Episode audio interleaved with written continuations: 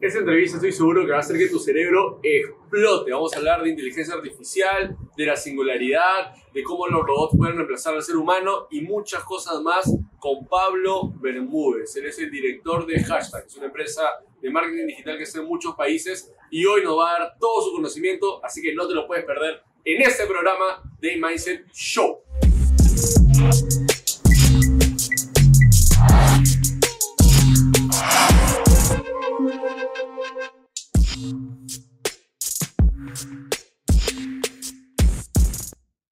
Bienvenidos a un nuevo episodio de The Mindset Show. Estamos el día de hoy con Pablo Bermúdez. Hemos tenido una conversación previa enorme que me hubiera encantado grabar, pero va a haber un montón de material para todos ustedes. Bienvenido, Pablo. Hola, Sergio. Es un Muchas gusto que estés acá con nosotros. Y bueno, hemos hablado ya de mil cosas con Pablo. Hay un punto importante que me interesa conversar. Es cómo el Pablo de hoy tiene que ver con el Pablo de cuando era muy pequeño. ¿Qué crees de que había en común en ese niño Pablo que hoy dices, oye, en verdad, de niño hacía este par de cosas que ahora son mi día a día, ¿no? Muy buena pregunta. Primero que nada, gracias por invitarme. El, el nombre del programa es el nombre del programa, este, porque todo es mindset.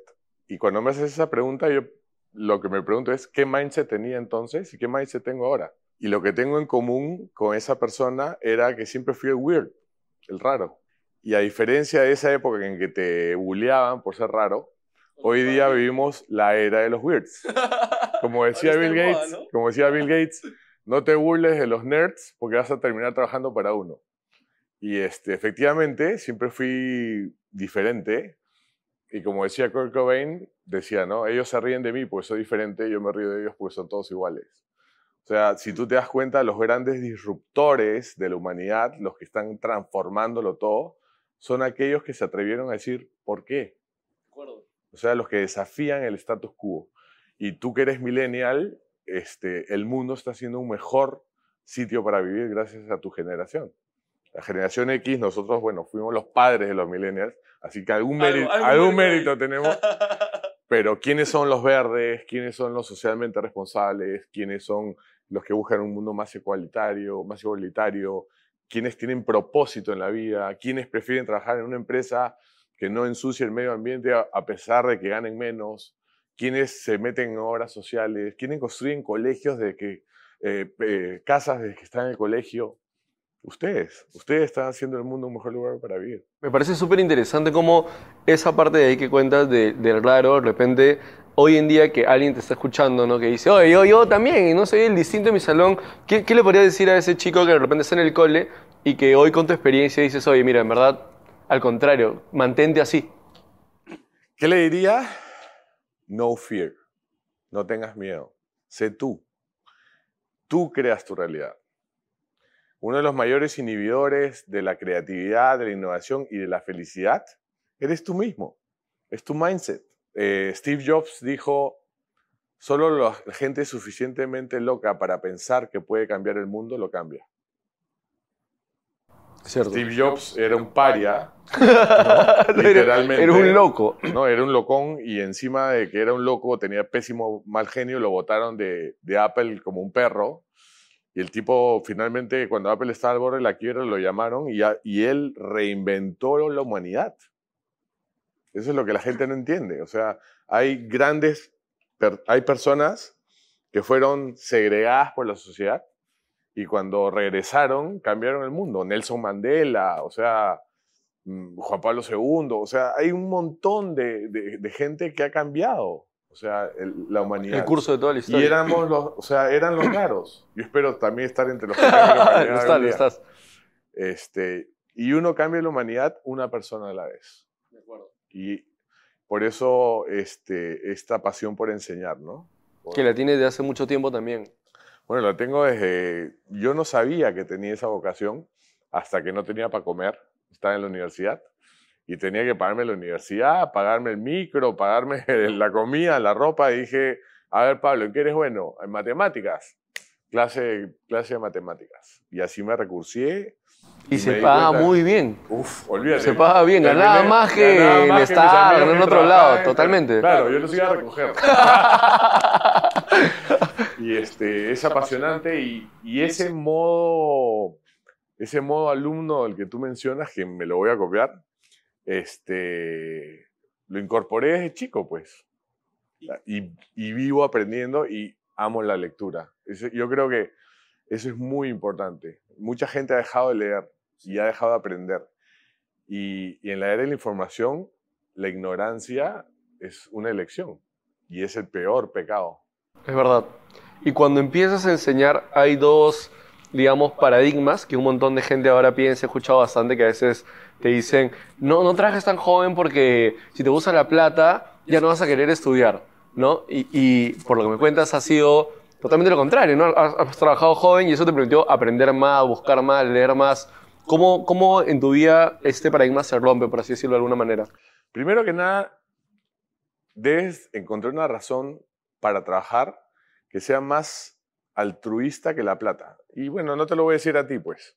Tú eres millennial. O sea, debes, cuando amas tu trabajo, ya no es trabajo. Es pasión. O sea, le metes todas las ganas, le metes esfuerzo, aprendes con gusto, te metes a cursos y sigues aprendiendo. Y llega un momento que tú te vuelves el innovador, tú te vuelves el disruptor, tú eres el que la gente escucha, tú eres el que la gente aprende. Y en realidad todos aprendemos de todos en esta era. Esto es lo fascinante. Yo, a mí no me gusta el término de redes sociales porque está muy prostituido. A mí me gusta el término sistema nervioso digital. Oh, su madre, qué loco, ¿ah? Claro, porque si te das cuenta, el, planeta está El ser humano copia la naturaleza. Entonces, el sistema nervioso digital del planeta, ¿qué cosa es? Funciona igualito que las... Nosotros funcionamos igualito que las neuronas. Todas aprenden de todas, todas se conectan con todas.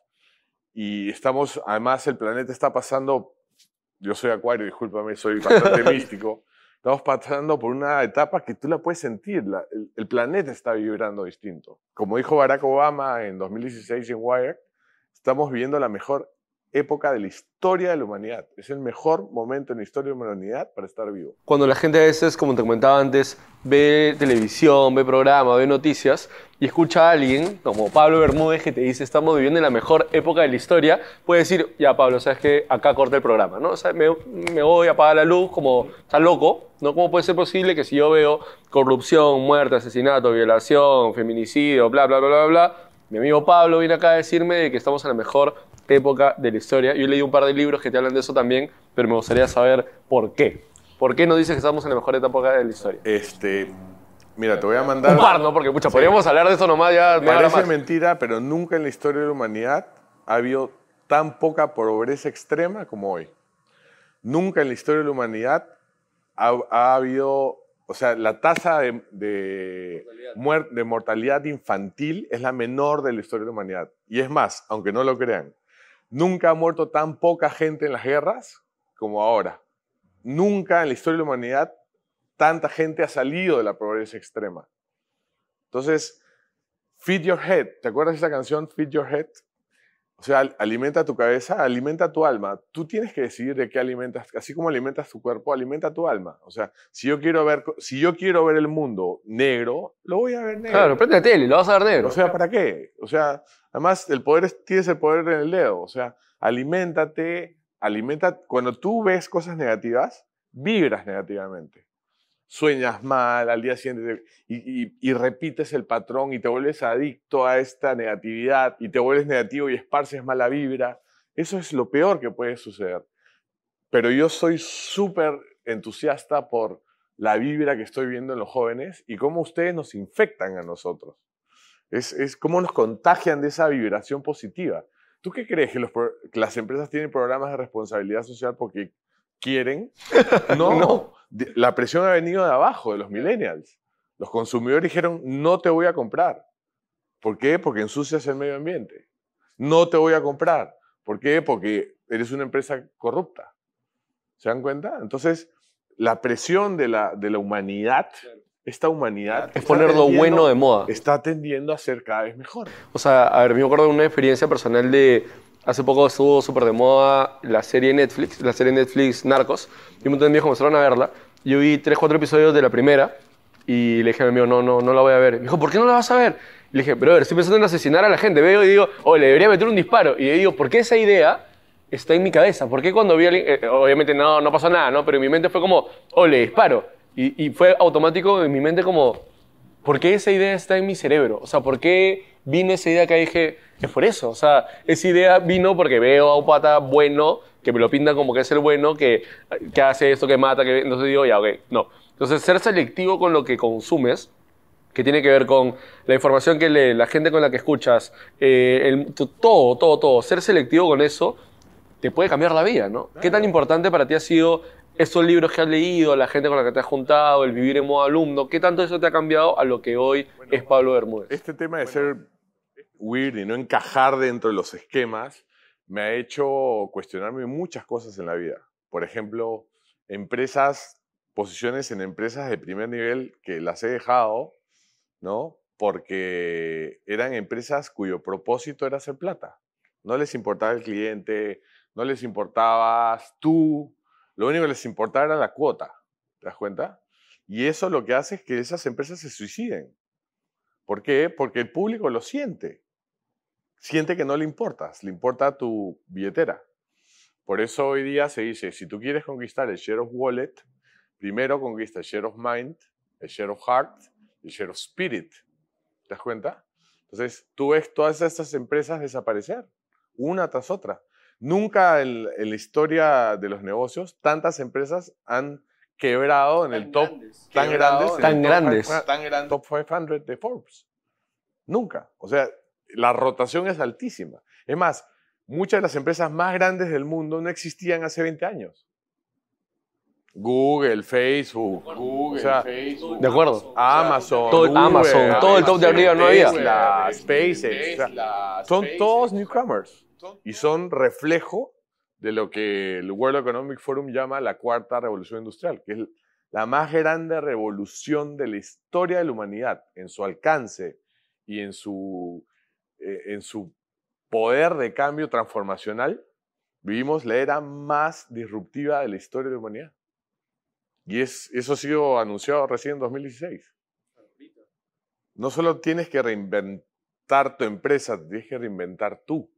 Entonces, no hay una estrategia de marketing digital para los negocios. Hay una estrategia para un mundo digital. El mundo es digital. Y cómo todo esto que nos acabamos de conversar como un super mega hiper preámbulo para lo que va a venir ahorita, cómo todo esto encaja con lo que Pablo hace el día de hoy.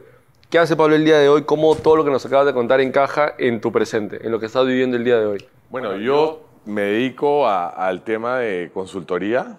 Obviamente soy un emprendedor y no me había dado cuenta que era emprendedor hasta que empecé a emprender. Igual que mucha gente quería trabajar en empresas, trabajado en las más grandes empresas de tecnología mundiales. Hoy en día me dedico a todo lo que es innovación, futurismo, transformación digital. Hago asesor a empresas en todos estos temas. Hacemos mucho marca personal digital, porque tú eres una marca, yo soy una marca y tú que me estás viendo también eres una marca. Hoy día, si no existe, si tu marca digital no la gestionas tú, Google la va a gestionar por ti y de repente no te va a gustar lo que vas a encontrar. Entonces, asesoramos a personas y a empresas para que esta revolución sea beneficiosa y no los destruya. Hay un término buenísimo que ha, que ha acuñado, para mí, él se llama, es un antropólogo digital, Brian Solís. Bueno, antropólogo digital. Sí, y es de verdad uno de los genios, les recomiendo mucho que lo sigan. Él dijo, el mundo sufre, o sea, la peor enfermedad de la que sufre el mundo hoy en día se llama darwinismo digital. Es un estado de falla del negocio, de la persona, del país, de la sociedad, eh, cuando el mundo avanza más rápido que su capacidad para adaptarse. Y la revolución hoy día es digital. Entonces, si tú te das cuenta, grandes grupos económicos, Blockbuster, este, otras empresas, desaparecieron porque no supieron adaptarse a la revolución digital. Y los que la están rompiendo son los grandes eh, startups, emprendedores de garaje o de dormitorio universitario, que hoy día son unicorns con valoraciones que valen más, de, más que cinco países. ¿Te das cuenta? Entonces se viene el mundo de las megacorporaciones. Yo creo que se viene un mundo donde así como hay fusiones empresariales, van a haber fusiones de países, de bloques económicos, porque no te va a quedar otra para seguir siendo competitivo. Qué Claro. loco suena todo eso, ¿ah? Es loco, pero vivimos en la era más loca del- de la historia de la humanidad. Y lo más alucinante de todo es el ritmo del cambio. Antes tú podías hacer tu planeamiento estratégico para un año. Cinco años. Había empresas que hacían, ¿no? Hay que hacer un planeamiento estratégico acá cinco años. No existe. No, no, hay forma. No me engañes. No, me tenemos, eso, yo no tengo idea cómo va a ser el mundo en el 2020. Menos cómo va a ser el 2025. Y menos en el 2045 cuando Kurzweil anuncia que va a ser la gran singularidad, que es la fusión entre la inteligencia artificial y, y el ser humano. Entonces, eres competitivo para la era digital como persona porque las empresas son entelequias.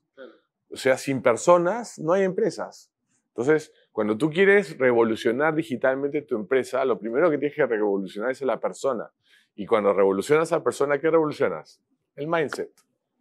Por eso me encanta el nombre de tu programa.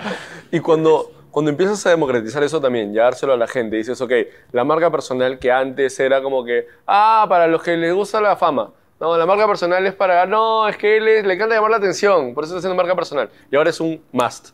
No, o sea, ahora es como, pon ahorita, ¿no? Tu nombre en Google. ¿Qué, qué hay? ¿No? Encuentro a ver qué aparece y es vital, si aparece primero, no aparece, si sale un beisbolista, ¿no? Si sale otra persona con lo que estás haciendo, etcétera. ¿Y qué tip recomendarías para que la gente despierte en este mindset de marca personal y diga, oye, ahorita la marca personal digital es vital empezar a trabajarlo desde hoy, ¿no? Hay dos mensajes que yo les doy a las personas y a los empresarios. A las personas, todos somos emprendedores, ¿ok? ¿Por qué? Porque la empresa en la que tú trabajas eres tú. Tú eres tu empresa más importante, o como dice mi super amiga en este temple, usted desea. Claro. Tú eres tu marca. Tú, cuando trabajas en una empresa, vendes tus servicios profesionales a esa empresa. Y lo que le digo a los empresarios es, se destruyeron las jerarquías. Hoy día las empresas que la rompen, tú que has estado leyendo cerca de Google, y Microsoft y Facebook y tantas empresas más, y Uber, etcétera, todas son empresas planas.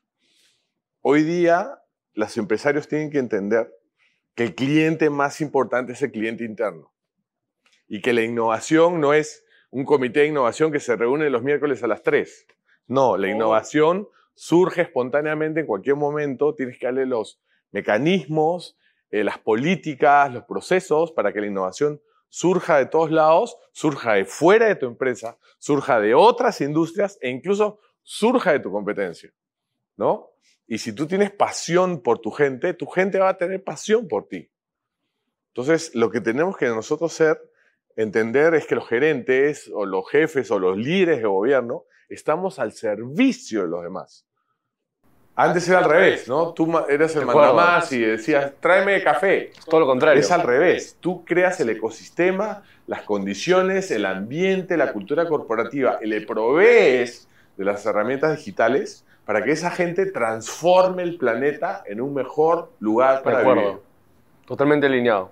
De verdad, o sea, sueño, siempre cuando a veces converso con gente, hay varios mindset que justo estábamos conversando en otras entrevistas, que decía, la plata no te cambia, la plata maximiza lo que eres. Si eres una porquería de persona con más plata, vas a ser más porquería de persona. Si eres una buena persona con más plata, mejor persona. Entonces yo que siempre soy católico, creo un montón y decía, lo que yo puedo hacer con traer gente acá y crecer la empresa es porque yo creo que puedo ser un muy buen empleador. Como puedo ser un muy buen empleador, no quiero ser egoísta. Quiero tener la empresa más grande del mundo para poder darle a la gente oportunidades, porque lo que a la gente le cambia la vida, a mí me cambió la vida, fue chamba. Eso fue lo que a mí me cambió la vida. Que alguien me diga, eh, tengo un mentor, que, era mi socio, que hoy es mi socio, y que me diga, lee este libro, mira esto acá, ven conmigo a este viaje, habla con tal persona, conversa con tal. Eso fue para mí como el despertar. Entonces, ¿dónde la gente puede escuchar esto de ti en un evento, de repente no lo que va a ver? ¿Dónde la gente puede decir, oye, ya, Pablo, bacán, cuéntame esto acá en una hora de repente, ¿no?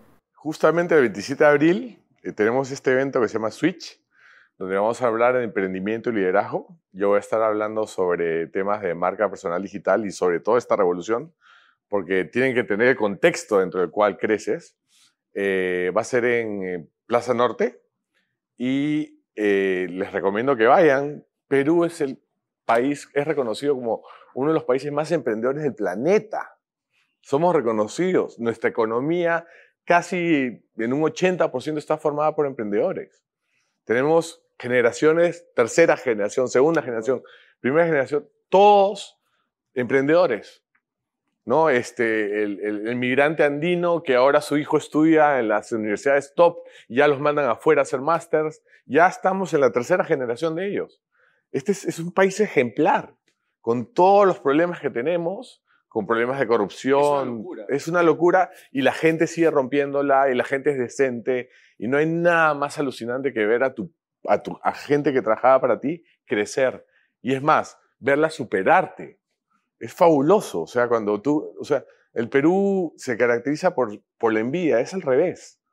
En el Perú somos adivosos, nos ayudamos unos a otros. El éxito hay que premiarlo, no hay que castigarlo. Hay que, si alguien te supera, felicítalo y aprende de él. Ponte siempre en modo, modo alumno. Modo alumno. Que esa humildad creo que es clave para todo el tema. O sea, sería, sería interesante que la gente entienda la humildad como es más rentable. Es más rentable ser humilde. Es más, vas a ser más exitoso siendo humilde que siendo un patán. Ponerlo de moda. O sea, como me, me parece en verdad alucinante. Estoy seguro que un montón de gente que va a ver el video se va a quedar con el cerebro por explotar. Porque digo, siento que para mucha gente le estás hablando de algo que para ellos no existe. O sea, le estás hablando de un país, de un mundo que para ellos es como, Pablo, méteme un toque en tu cerebro para ver lo que tú estás viendo, o dime qué, qué veo, dónde leo, y de repente, como te digo, como conversamos, es los libros, la gente, las conversaciones, eh, lo que yo veo de afuera, etcétera, que me hace tener esta perspectiva de un mundo que está abismalmente creciendo y mejorando y por más. Entonces, es importante que todos ustedes hagan este switch y vayan a este evento. Vamos a poner igual ahí el enlace, todo para que te puedas inscribir, ir, porque va a haber un montón de gente súper valiosa que va a aprender un montón de, vas a aprender un montón de ellos. Y es importante que, como decimos, crees este ecosistema, ¿no? Si tú dices ahorita, ya, bacán Pablo, bacán Sergio, pero ¿cómo hago si mis amigos no me ayudan en esto? Si tal no me ayudan en esto, si ya. Anda al evento, saluda a la gente a tu costado y hay gente que va a querer mejorar porque por algo está yendo un evento donde puedes aprender. Entonces, la mejor forma que puedas invertir es invertir en tus contactos, ¿no? La gente que está un poco alrededor y de repente este evento te puede cambiar la vida de esa manera. Última pregunta el día de hoy, Pablo, para que la gente pueda estar hiper motivada con el cerebro destrozado. Hay una... Debe haber de repente en tu vida, la gente mucho habla de este punto de quiebre, de un antes y un después, un momento en el que dices, escucha, quiero cambiar. ¿Cuál crees en tu vida que pasó este punto de quiebre en donde tú dices, soy un raro y qué mal ser un raro, a uno dices, qué bacán ser un raro, qué loco ser un raro, qué único y cómo que todo esto llegue al Pablo que es hoy día? Fue exactamente en el año nuevo del 86 al 87, primero de enero, en Machu Picchu, a las 7 de la mañana, prácticamente con toda la ruina para nosotros, donde finalmente cuajeó todo este niño que fue bulleado, luego, bueno, crecí, me di un metro noventa. ya no podía. ya no podían bullearme. Pero lo más importante es cuánto amas a la vida y cuánto amas a la gente. Tú eres católico, yo también, súper practicante, y este, amar a Dios sobre todas las cosas y al prójimo como a ti mismo. Cuando tú empiezas a amar a la gente, cuando tú empiezas a ver la bondad hasta en la persona más oscura, cuando empiezas a tener compasión en vez de envidia y en vez de odio, este, todo cambia. Tu realidad cambia, el mundo cambia. Tú haces, con esa vibra, haces del mundo un mejor lugar para vivir y es buena onda. En vez de darle mi, o sea, mentando la madre a microbusero, déjalo pasar. El pobre hombre trabaja 16 horas al, al día y no ganando peñiques con un calor asqueroso, el taxista, o sea, sé considerado con los demás, porque al final todos somos uno. Todos vivimos este barquito, esta perla azul que gira locamente por el universo y somos uno. Si tú estás bien, yo estoy bien. Entonces esparce buena vibra, esparce buena onda. Y a mí me ocurrió, el, tengo la suerte de saberlo, el primero de enero del 87. Qué loco. Cuando tenía 21 años. Me parece de verdad alucinante. Creo que, o sea, siento que tu mente es como alguien de 23, pero con la escucha es increíble, te lo juro. Lo que me dijo un amigo, tú tienes este, 25 años de edad y 28 de experiencia. es cierto, es cierto. Vamos a poner acá todas las redes sociales de Pablo para que lo puedas seguir. Puedes hacer cualquier pregunta, duda, comentario acá. Compártelo con la gente que crees que le puede servir esta entrevista y nos vemos en el siguiente capítulo de The Mindset Show. Nos vemos.